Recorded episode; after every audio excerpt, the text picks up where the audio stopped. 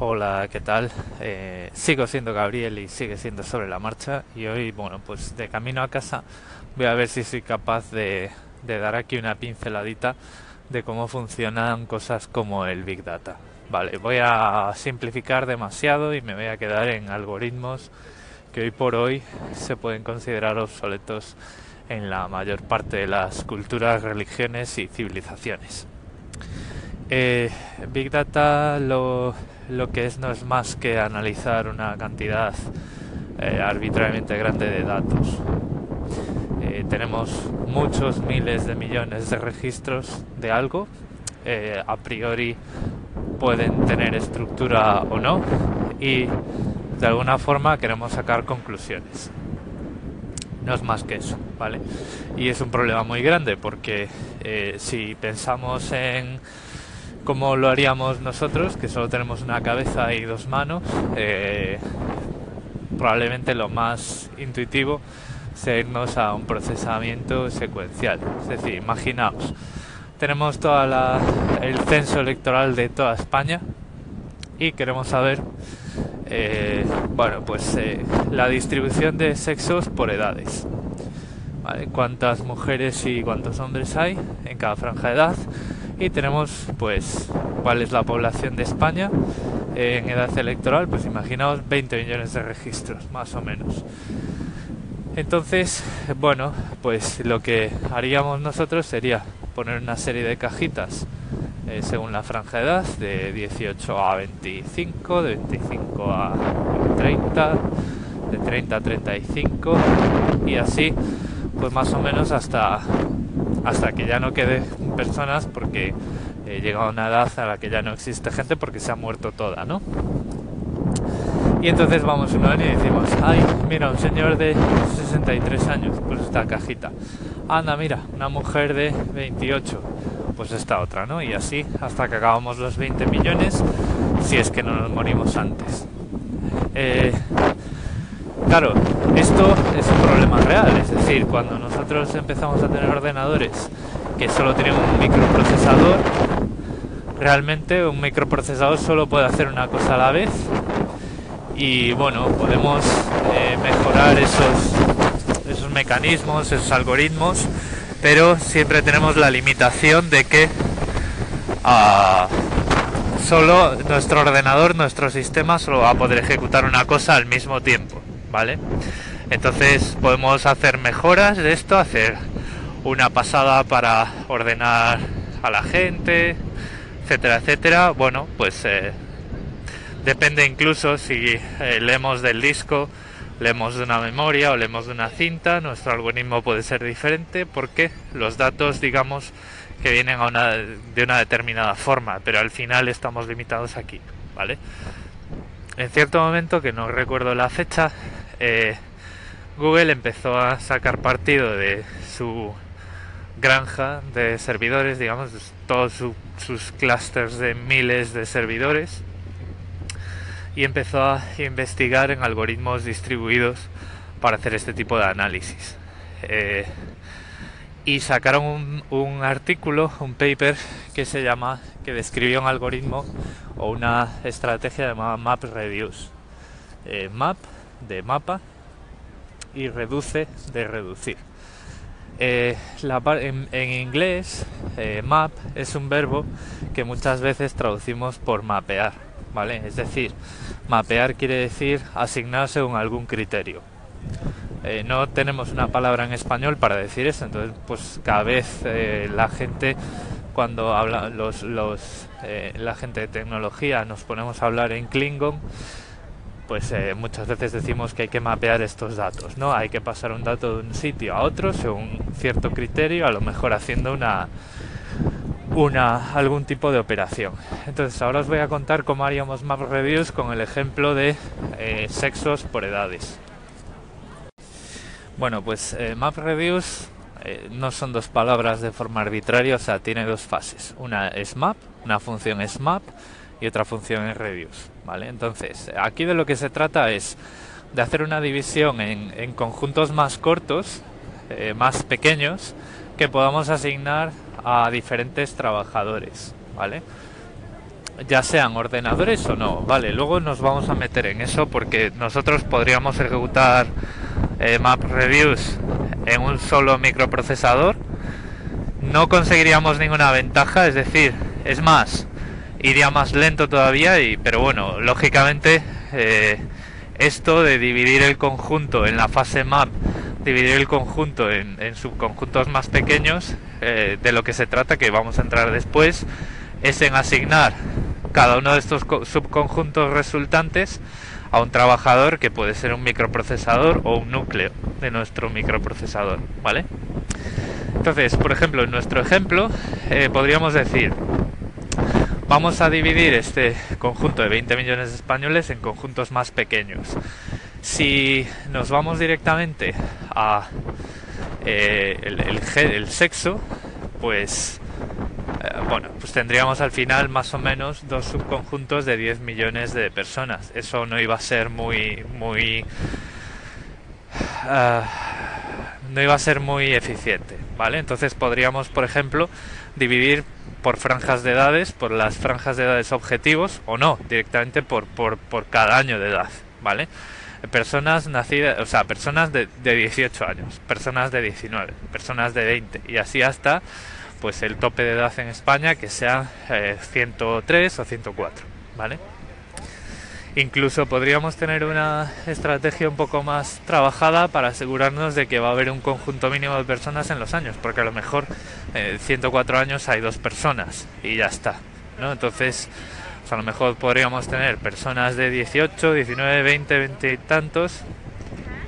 Luego cuando llegamos a eh, en la franja de edad de 60 años podríamos coger de 60 a 62, eh, de 62 a 66, de 66 a 73 y de 73 en adelante. ¿vale? Lo importante es que la distribución de la carga esté equilibrada. ¿vale? Una vez que tenemos muchos conjuntos más pequeños, sobre cada uno de esos conjuntos ejecutamos una operación de reducción, que en este caso sería contar el número de hombres y el número de mujeres. Claro, vosotros me podéis decir, pero bueno, a lo mejor eh, podemos mejorar esto, ¿no? Y efectivamente podríamos aplicar dos pasadas map consecutivas, una que eh, mapee por edades y otra que ya directamente separe hombres de mujeres y entonces la operación de reducción sería directamente hacer la cuenta y juntar en una lista final en las franjas de edad que nosotros queramos, ¿vale? Esto está explicado muy por encima, pero yo creo que la esencia se, se, entiende. Tenemos un, tenemos un conjunto total de 20 millones de personas, las separamos por edades y luego hacemos una operación de reducción. Es decir, es, ese conjunto lo vamos a reducir y vamos a pasar de pues imaginaos 250.000 personas de 18 años, vamos a pasar a 127.000 mujeres de 18 años y eh, pues 123.000, sí, sí, 123.000 eh, hombres de 18 años, ¿vale?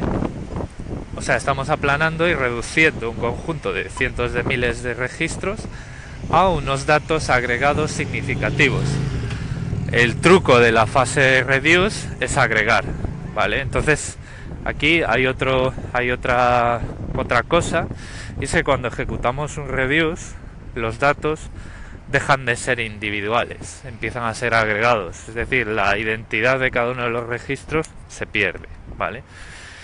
Esto eh, tiene muchas implicaciones.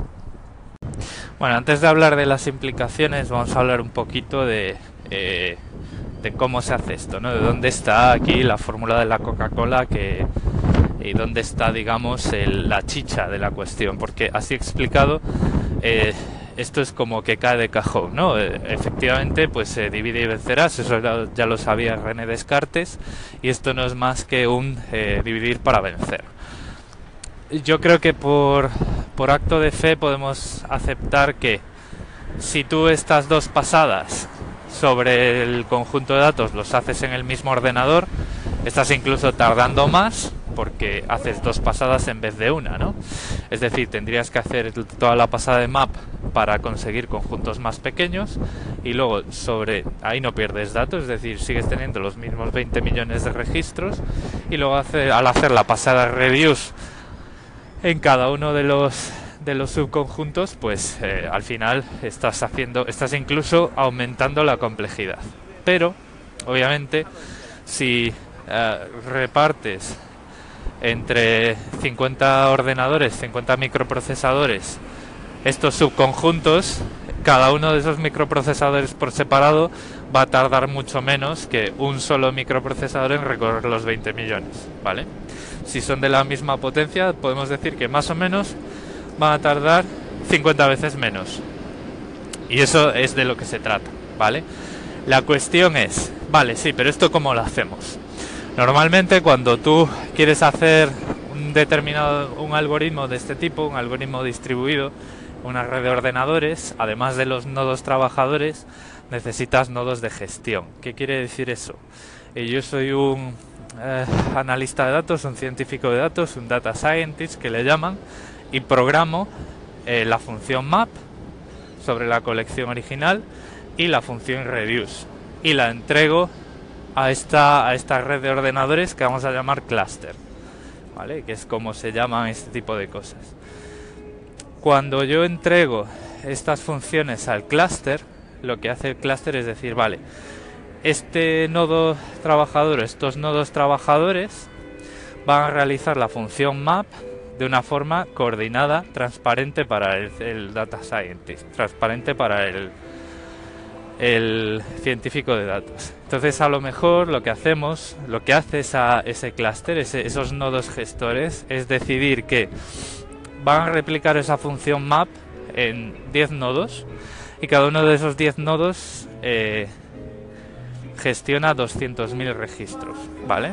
200.000 por 10, bueno, eh, 2 millones de registros, o sea, 2 millones de registros por 10, tenemos los 20 millones de españoles en edad de votar.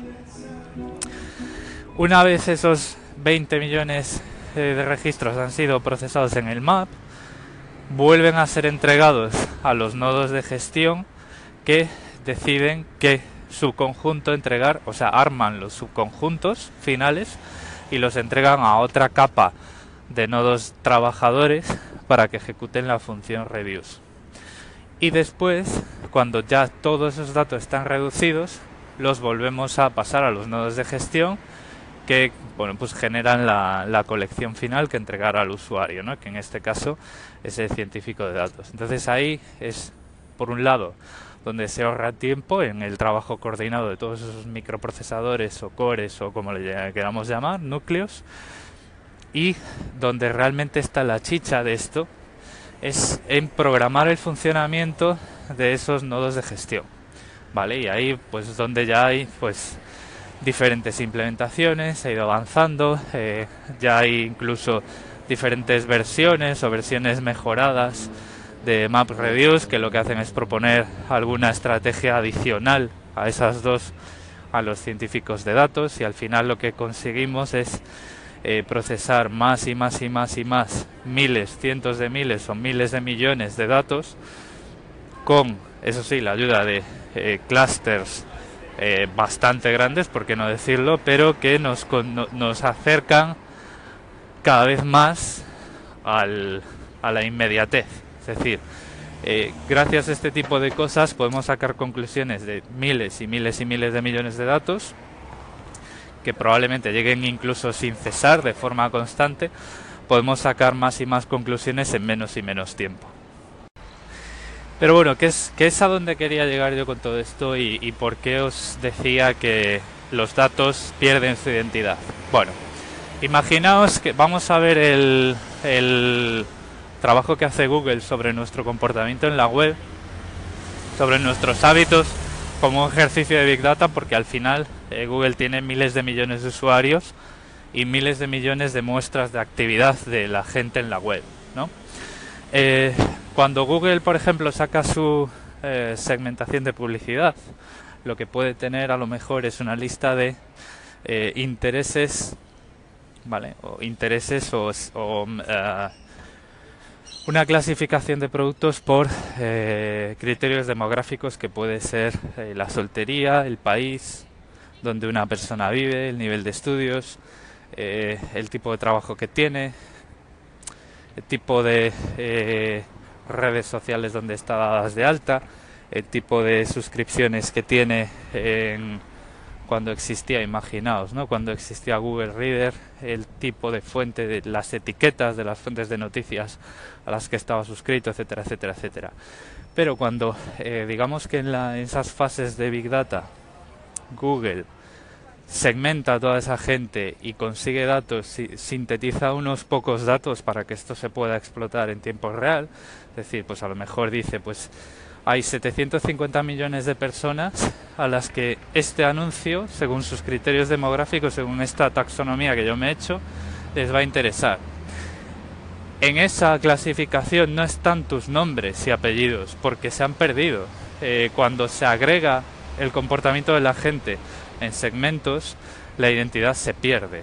Es decir, en los servicios de Google para anunciantes, para segmentar la publicidad, tu comportamiento está agregado con el de mucha otra gente que se comporta de forma parecida a ti y que representamos entre todos los segmentos objetivos que Google utiliza para posicionar anuncios.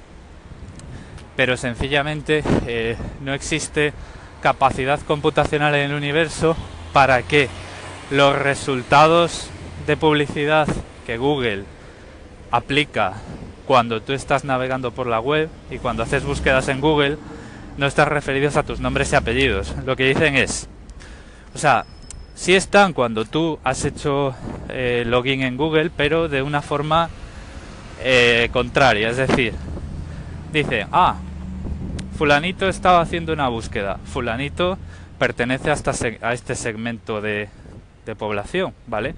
Pero digamos que recoge tu identidad o tu identificador de publicidad de tu sesión, no de sus servidores. Digamos que la, si lo queremos ver así, con terminología un poco de Star Trek, tus datos en el ordenador central de Google para colocarte los anuncios están, eh, digamos, apilados y compactados con el de muchos millones de personas y lo que se hace es decir, ah, este identificador de Google, con este perfil que tenemos y estos resultados, estas cookies agregadas que va teniendo y demás, ¿en qué segmento está? En este. Por lo tanto, le corresponden este tipo de anuncios. Y ya está. ¿Vale? Es decir, si hay, obviamente, tu, tu sesión de uso de Google está referida a tu, a tu navegación actual, pero todos esos segmentos maravillosos de publicidad que Google ofrece a los anunciantes están completamente agregados. Es decir, ah, mira, este anuncio, tal y como lo has clasificado por estas palabras, se corresponde a este segmento. En este segmento hay 750 millones de personas, ¿vale? Pero no le van a decir, en este segmento está Gabriel Viso Carrera. No, Gabriel Viso Carrera entrará en Google, hará una búsqueda y dirán, ah, bueno, pues según el comportamiento que ha tenido en el último mes, Gabriel Viso Carrera corresponde a este segmento, entonces le tocan estos anuncios. ¿eh? Es como cuando tú entras a tu bandeja de entrada de correo electrónico. De alguna forma dicen, ah, es Gabriel Viso Carrera, estos son sus correos. Pues en el buscador de Google dicen, ah, es Gabriel Viso Carrera, según la cookie que tiene, o es esta cookie con un churro numérico que nadie entiende, ¿vale? Si utilizas Google de forma eh, anónima, pero sin, sin limpiar las cookies. Entonces, pues te entregan una serie de anuncios que se correspondan además con los resultados de búsqueda de la búsqueda que hayas buscado. Es decir, es muy importante entender esto. Google no vende a los anunciantes datos de personas. Google lo que dice es, mira, yo tengo aquí un motor que cuando una persona se conecte al buscador, ya sea por las cookies que hemos almacenado en su ordenador, que son anónimas, es decir, es un número, ¿vale? O si ha aceptado los términos y condiciones y está utilizando el buscador con su cuenta de Google, lo que vamos a hacer es ver a qué segmento pertenece, vamos a haber colocado tu anuncio en unos determinados segmentos de información que según estas etiquetas y palabras clave que tú has puesto es el que más le puede interesar se lo vamos a poner a él. Y claro, eso eso es canela fina, o sea, eso en el mundo de el, eh, colocar los anuncios por ahí es fumar en pipa, ¿no? Entonces ahí está, ahí está el, el, el, digamos la, la línea más importante de negocio de Google es esa, es decir, mira, yo cuando tengo suficientes datos de la navegación de una persona, soy capaz de referirla a un segmento donde lo tengo además, sé cuántas personas puede haber ahí. Según eso, pues es un segmento más o menos especializado y el anuncio vale más o menos, el clic cuesta más o menos, pero lo que sí sabes es que, por ejemplo, si tú vendes videoconsolas, eh, tus anuncios, a no ser que eh, un jubilado pues se dedique todos los días a jugar con un ordenador o a jugar con videojuegos, pues se lo voy a eh, colocar a gente que va a poder comprar una consola no a gente que pues lo que le interesa son más otras cosas, ¿no? La inversión o, o lo que sea. Bueno, voy a dejarlo por aquí para los más técnicos y tecnólogos del lugar. No le busquéis fallos a mi descripción de MapReduce porque ya os digo yo que seguro que las tiene, ¿vale? Al final, eh, hace algunas semanas ya, desde mi último repasito de este tipo de cosas, es posible que eh, sobre alguna etapa o falte alguna otra o que no esté exactamente bien descrita el número de capas y el número de tipos de nodos de gestión y, de coordinación y el número de capas eh, de nodos de trabajo, pero la esencia más o menos se puede aplicar ahí. Vale, lo que sí es cierto es que hay dos etapas, la etapa map y la etapa reduce, y que cuando los datos ya han pasado por ese, esa esa mm, eh, maquinaria, digamos, cuando ya tenemos las colecciones realmente interesantes que nos interesan, la, la población segmentada, eh, tenemos ahí un conglomerado. No, ahí no, se puede hacer el camino inverso, o sea, no se puede coger una colección de datos ya procesados, una colección de segmentos de población y descubrir cuántas las personas con sus nombres y apellidos que tenemos en cada una. Vale, eso no, no se puede hacer por el camino. O sea, esto es un proceso con pérdidas. Por el camino los datos se han perdido y de donde no hay no se puede sacar. ¿Vale? Eso es un proceso de una sola dirección. Si queremos eh, desdoblar esos segmentos de esa población y volverlos a doblar de otra forma, tenemos que volver a nuestro, nuestra colección original de 20 millones de españoles en edad de votar. ¿vale? Y disponer además de los datos que nos hagan falta, como por ejemplo, si en vez de por edades los quisiéramos clasificar por ingresos. No nos vale con nuestro segmento, eh, nuestra clasificación de hombres y mujeres por segmento de edad. Tendríamos que volver a los 20 millones del censo electoral, estar seguros de que en todos los casos eh, tenemos la información de ingresos de la gente y volver a ejecutar todo el algoritmo con unas funciones map y unas funciones reduce diferentes. Entonces, bueno, pues no sé si me he explicado bien, no sé si os ha eh, quedado claro, no sé si os ha ayudado de algo, os ha despistado más, pero eh, bueno, pues esto es una de las, uno de los primeros pasitos que se, que se dio en la industria ya de una forma seria para poder acelerar el proceso estadístico, el proceso de esos miles y miles y cada vez más millones de datos en cada vez menos tiempo, ¿vale? Y nada, pues eh, ahora ya me toca pensar qué os voy a contar hoy en Australiando, que tengo por ahí varias cosas apuntadas, pero tengo que ordenarlas un poquito. Hasta luego. Bueno, he estado eh, grabando Australiando y he vuelto a escuchar todo este rollo que se metido aquí del más reviews. Creo que me queda por reforzar una frase para que todo eh, termine teniendo sentido y es la siguiente. Cuando digo que los datos quedan, digamos que pierden la individualidad, la pierden en la, en la base, digamos, de segmentos que tiene Google para posicionar anuncios, ¿vale? Sin embargo, en tu perfil de usuario, en tu navegador web, tu perfil obviamente es tu perfil, ¿vale? ¿Qué ocurre? Que tu perfil local en el navegador, ya sea en tu cuenta de Google, que tu cuenta de Google es totalmente privada. Es decir, esos datos mientras estás navegando luego se van a agregar en los segmentos, pero digamos que existe un contrato entre tú y Google que solo Google maneja esos datos para conseguir los segmentos. Es decir, eh, tu perfil nunca va a ir al corte inglés como anunciante. ¿Vale? Entonces, cómo funciona la cosa y cómo se ata el nudo y queda ya todo el círculo cerrado es que tú cuando navegas, digamos que eh, tu perfil local del navegador, que ya sea, eh, ya esté, digamos, en tu cuenta de Google o en las cookies si no has iniciado sesión, se utiliza para determinar el segmento en el que pertenece una determinada actividad, una determinada búsqueda que tú haces, ¿vale? Pero, eh, repito, ese perfil tuyo, que digamos sí es individualizado, nunca se envía al anunciante cuando se posicionan los anuncios, ¿vale? Nunca se comparte con los anunciantes. Entonces, cuando la gente dice, es que Google lo que hace es vender tus datos a los anunciantes, eso es mentira, eso es una grosería, eso es, es una visión muy equivocada de la realidad. Lo que está vendiendo Google es la oportunidad de colocar eh, los anuncios de un vendedor eh, de acuerdo a unos segmentos que sabe que va a funcionar y mostrárselos solo a los usuarios que una vez están navegando y en ese momento su perfil y su actividad se resuelven con respecto a esos segmentos. ¿vale? Pero digamos que los anunciantes nunca van a saber eh, sí van a saber en qué segmentos demográficos con la demografía que maneja Google se, se colocan, pero no van a saber quién está en esos segmentos, ¿vale? Sí que pueden a lo mejor eh, atar cabos si en el caso de que desde un enlace de la publicidad vayas a una tienda online, pues ahí pueden atar dos más dos, porque saben que tú vas a llegar a hacer una compra a través de una búsqueda de Google en un anuncio eh, posicionado pero eso ya sería si tú usases el enlace del anuncio, ¿vale?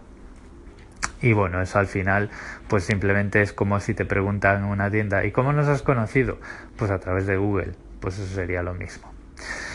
Y ahora ya sí que eh, voy a dejar el tema este del Map Reviews y el Big Data y me voy a poner a contestar alguna que otra llamada pendiente que tengo por ahí.